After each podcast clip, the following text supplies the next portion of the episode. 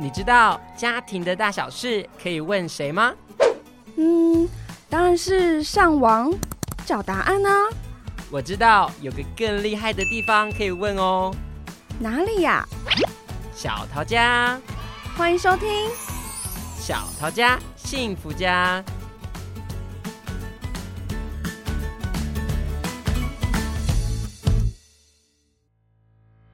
大家好，欢迎收听今天的节目，我是小雨，我是年年。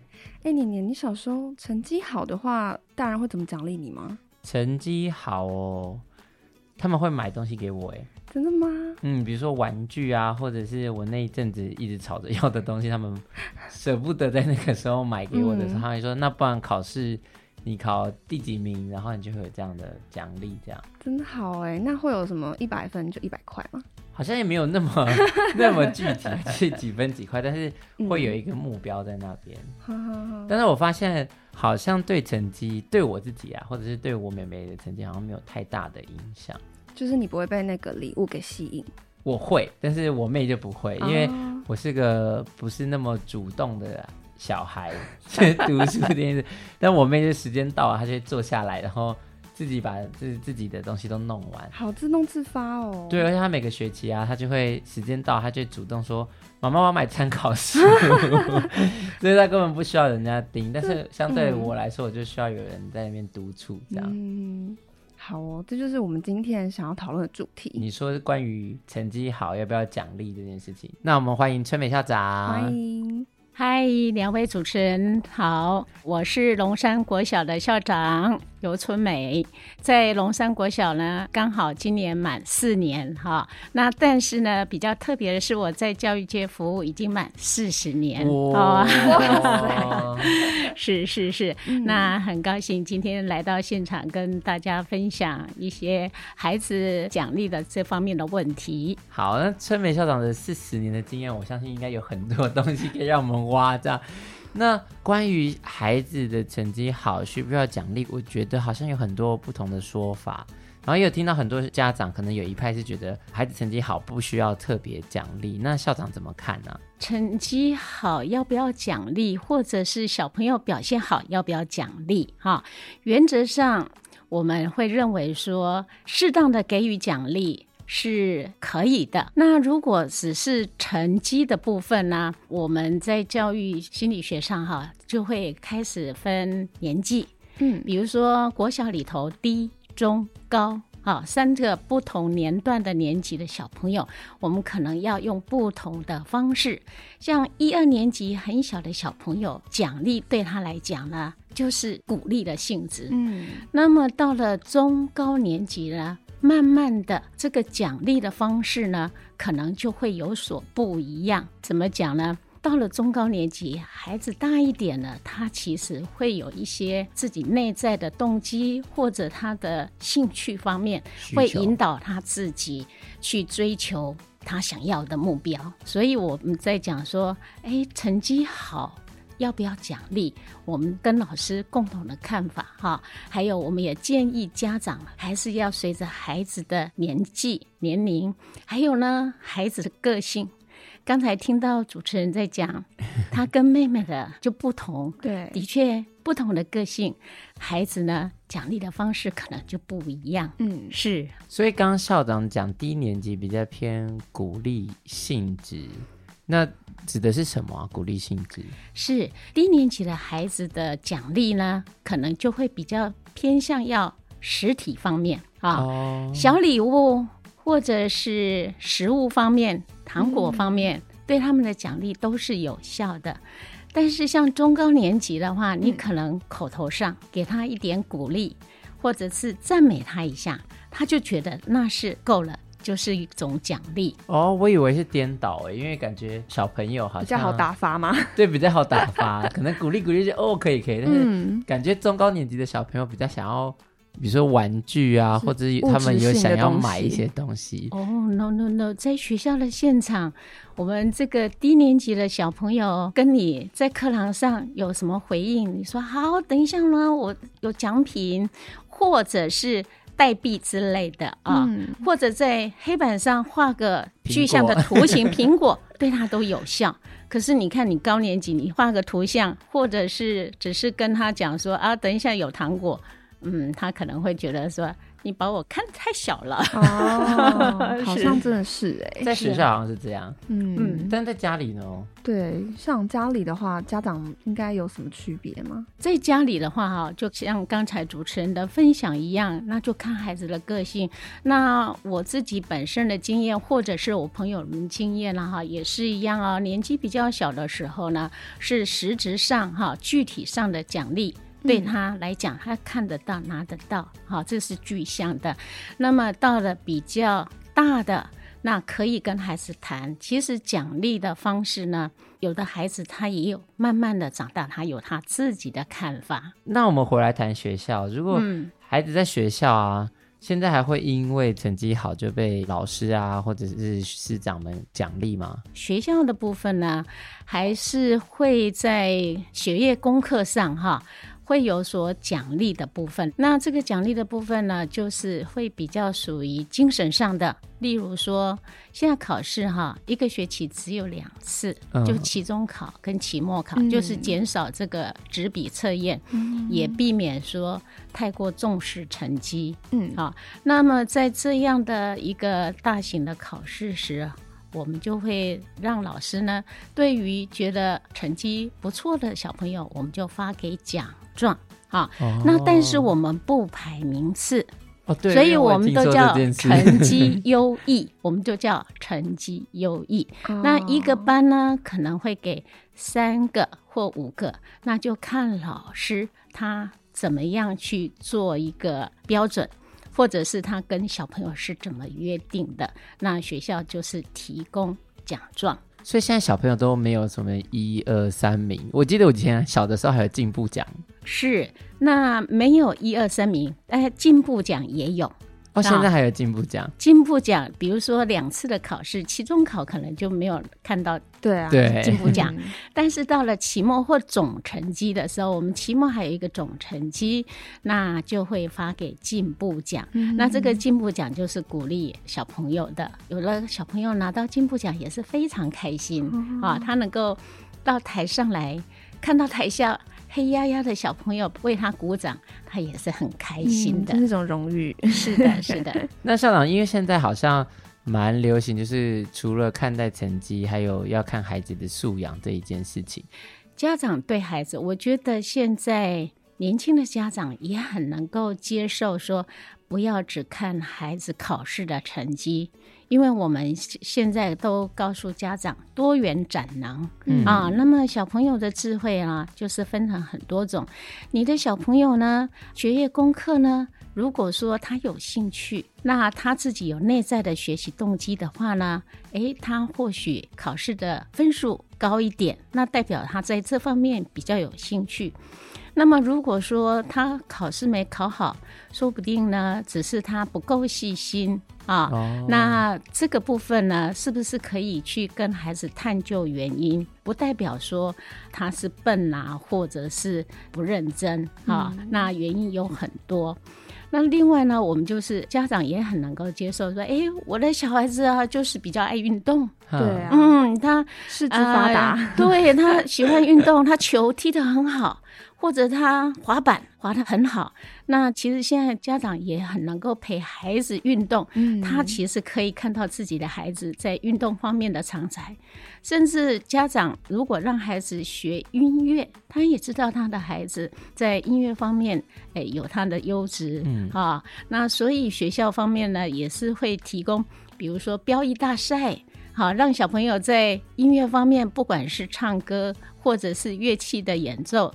或者是舞蹈的表演，嗯啊，都能够提供他们这个展演的机会，那家长也都很关心，所以我觉得现在的家长都能接受说，不要太注重孩子的课业成绩，不要一分一分的计算 啊，那现在也不会出现说少一分。打一下，哦，是的，是的，我感觉有点拉回以前那种创伤的经验。对啊，因为其实以前小时候考个九十九分、九十八分，不是被鼓励哎，反而是被说你怎么会粗心大意，少了一分，对不对？对是的，是的。是是我记得我刚出来教书的时候，大概就是这种情况。但是那时候我们会觉得就是求好心切啦，明明觉得说你都懂啊，这个地方为什么你那么粗心，少了一分？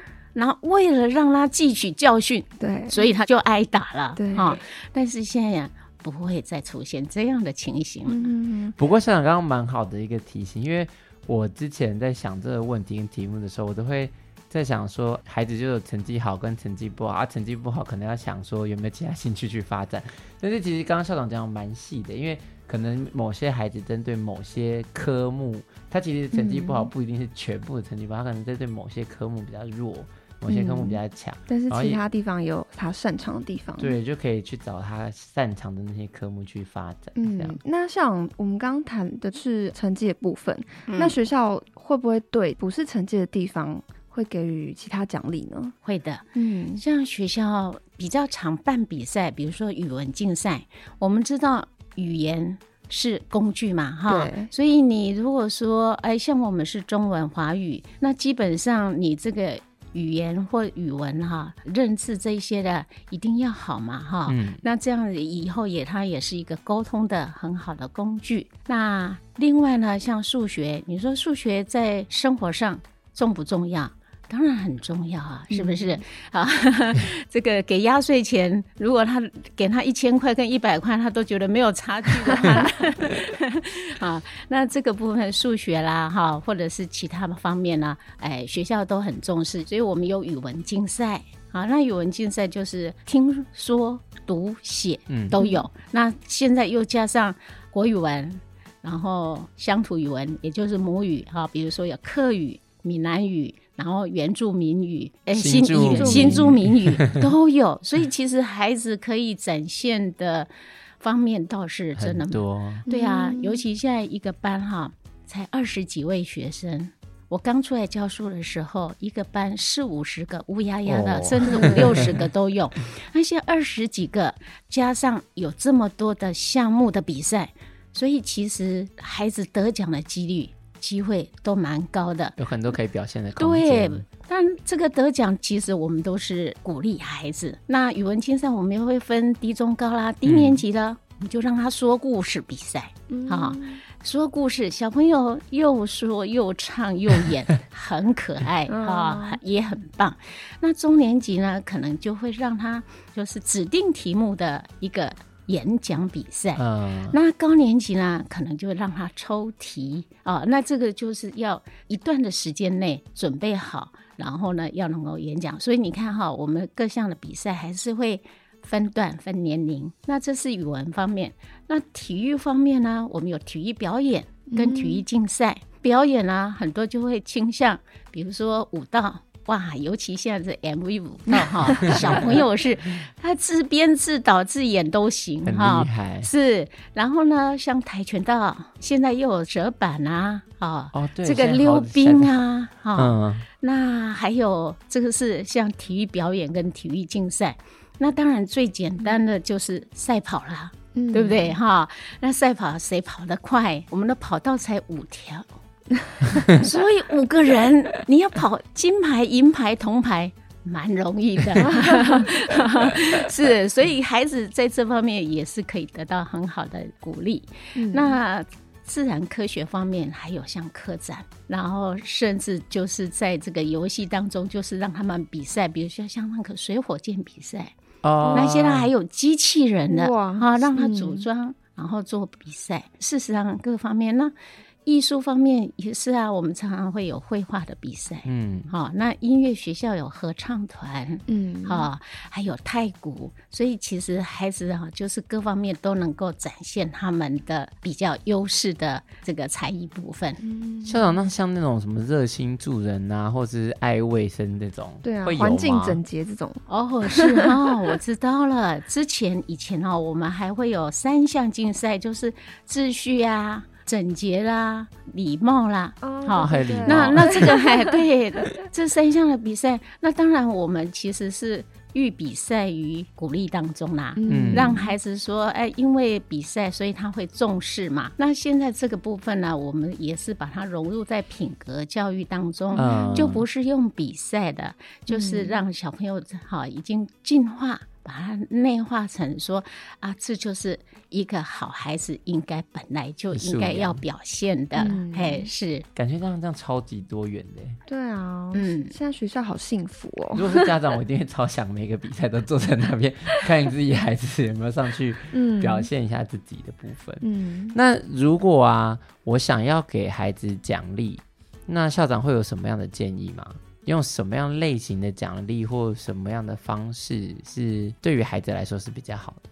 就像刚才我说的，给孩子的奖励呢，其实如果你能够跟孩子讨论，然后定定他想要的奖励，其实这个方式是不错的。像我跟级任老师们分享这个班级经营，其实很多的老师也都是他们接一个班级的时候。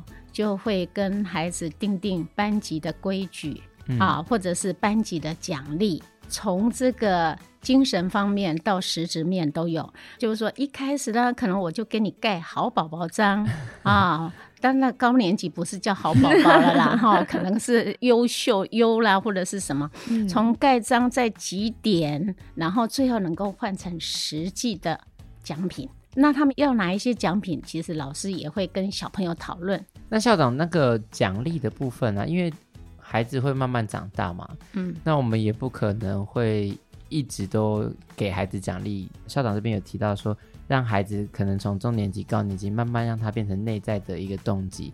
那我如果一开始给很多的奖励，我要开始。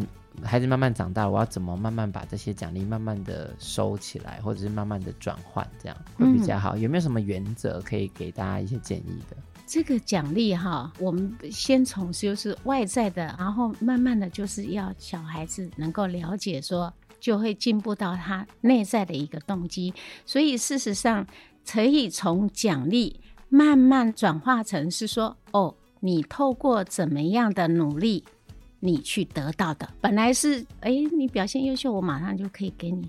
可是呢，慢慢你转换，孩子呢也比较大了，就是说啊，你可能要做到怎么样的一个程度，可以换得的这个奖品，其实你也可以把它换成，就是说，那这就是你应得的报酬。哦，所以校长讲那个应得的，应该是说。比如说我们成绩考得好，嗯，那他就可以在成绩考好，比如说得到奖状啊，被鼓励呀，啊，嗯，啊，或者是有些荣誉感，这些他就是已经得到这些应得的内在的一些精神上面的鼓励，嗯，就比较不是比如说靠外在，比如说给小礼物啊，对，集点贴纸啊，或者是是钱的部分这样。嗯这好像跟我们同事的小孩学围棋一样哎，围棋吗？对啊，他们就是小朋友去学围棋，刚开始都可以有一个几点卡，然后几点卡，对，集到多少点，然后就可以换他们想要的，就是小礼物，礼物。对对对，然后但是后来其实慢慢的，那个小朋友他其实也可以觉得，为了要可能跟对手对弈啊，或者是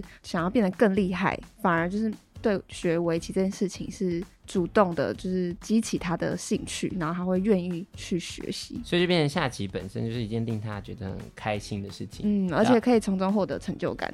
对，因为其实如果能够一直下赢别人，那件事情蛮爽的。对啊，他要成为那个麒麟王哎。你说左 近藤光这样。对。对，所以我觉得这件事情就是从一个。外在的鼓励跟奖励换转换成内在，对，所以他当孩子慢慢在一件事情上面培养他的兴趣，然后从中获得一些精神上面的一些鼓励或者是奖励的时候，他就可以慢慢的把这些外在的鼓励啊，或者是物质的奖励这些，慢慢就可以离开。对，他就不需要了，他就是可以得到精神层面的这种快乐跟喜悦。嗯，就可以从学习的本身就获得一些。激励跟乐趣，嗯，就像像在刚刚校长讲的，对，所以那种理所当然就会变成他在学习跟生活里面就不需要有额外的奖励，嗯，一切都变成是理所当然的事情。嗯，像那想要请问一下，因为其实现在的生活啊，小孩子都觉得蛮富裕的，这样其实都很愿意给予小孩奖励。嗯，可是如果给了一次两次之后，小孩子其实蛮容易就觉得无感。对啊，那那。就是之后该怎么办？有没有什么可以建议给家长的呢？其实哈，奖励是为了说让孩子可以达到他的目的哈。嗯，那奖励本身呢，是建议说家长能够根据孩子的个性啊。气质啊，还有年龄，制定比较适合的制度哈。嗯，那而且这个制度一定要建立在说正确的心态哦哈。那如果说目前。我们在物质方面呢，小朋友呢其实是不虞匮乏的，对哈，所以事实上我们就是会比较去给家长建议哈，就是能够给予精神上的，比如说我举几个例子哈，嗯，当然具体的口头赞美就可以让孩子呢觉得他是被肯定，然后又可以增强他的自信心，嗯、好吧？那另外呢，就是像我们在学校，如果老师。或者是家长，你能够亲手做的小卡片，那这个告诉孩子说，这是独一无二的哦，嗯、在外面你也买不到，这是老师亲手做的，嗯、或者这是妈妈亲手做的，诶，也可以让孩子得到惊喜感。这是我们为他刻制化定做的礼物、嗯、啊。那另外就是说，给他一段自由的时间来运用。比如说他做完功课，那像礼拜六我就不要求他要做什么事情，礼拜六你自由规划。嗯、那你如果说哎担心孩子会浪费时间，那你就说哎，那你自己规划，那你帮他稍微看一下他规划做什么。因为因为我孩子小的时候就是这样，嗯、我是。一个男孩，一个女孩。那男孩子他很有特定的，他就是对于自然科学方面，他很喜欢看恐龙方面的，他 看甲虫的那些那个那那个标本啊或者书籍。那我们就允许他去做他想要做的事情。那妹妹呢，她比较属于那种画喜欢画画。好、哦，听音乐，诶，那我们允许他们各自在自己的房间做他们的事情，所以呢，给他们一段自由的时间来应用，也是给他们一个奖励哈。嗯、那另外就是说，像老师的部分呢、啊，孩子应该大家都记得，小时候回家就是要写功课，对不对？对。所以如果我功课给他减半啦、啊，比别人写少一点啦、啊，对孩子来讲。你很特别哦，因为你也表现很好，所以我可以让你少写一点功课，他其实也就很高兴了哈。那家庭上呢，如果能够安排家庭出游，那允许让孩子你自行来规划啊，哎，规划我们家下个礼拜或者是下个月去哪里玩，那也鼓励孩子自己去搜寻一些他想要去的地方，这样子哈，也是鼓励他的。孩子在小的时候，他都很喜欢说爸爸妈妈把我看成是大人，我可以做大人可以做的事情，嗯欸、感觉就是把他看成啊，他是长大了哈，也是是。然后呢，在班级上呢，排排坐的话哈，有的人就会想说，哎、欸，座位要轮替一下，好、嗯，不要说哎、欸，永远坐在第一排的人就坐在第一排。所以呢，我们也会让小朋友讲说，好，那我可以让你自由选择你要坐在哪里，你的左右旁边，哎、欸，是什么同学？那这也是一个允许他可以自己决定。啊，就要自己决定，也决定权也是给孩子的一个奖励。嗯、是，那现在还蛮流行桌游嘛，对不对？对啊，所以嗯，这个可以帮他买一套桌游，这是一种奖励；陪他一起玩桌游又是另外一种奖励。嗯、所以这个是可以有层次的哈。那当然，孩子慢慢大了，你不是他每一次每一个表现好，你都要给他实质的奖励。其实公开赞美孩子。啊，在别人面前赞美孩子，其实给孩子有面子、有自信心，更是更高层的一种奖励方式。嗯、是的，今天校长有提到非常多的事情，我觉得可以回家尝试。那对我来说，我觉得校长一直提醒我的一件事情是，我们要知道孩子的想要是什么，就是不管我们要给他奖励，是不是符合孩子的需求跟孩子的想象。嗯，那回到奖励这件事情，其实奖励的方式跟形式有很多。就是实质上、物质上看得到的，还有刚刚校长特别讲到后面心理层面的啊，不管是心理上面的满足、荣誉感，或者是一些陪伴的时间。我觉得现在很多家长因为忙碌，刚刚我们有讲嘛，就是物质生活越来越好，那家长会需要赚很多的钱，那相对来说陪孩子的时间可能就相对的更加的宝贵。其实有的时候孩子可能也不见得都是要物质。而是有没有那良好品质的陪伴，或许对孩子也是更重要的一个需求，跟能够满足他们的东西。嗯，那我们要再次谢谢春美校长今天的分享，谢谢校长，好，谢谢，谢谢大家的收听，谢谢。那我们的节目就到这边喽，下次再见，拜拜，拜拜。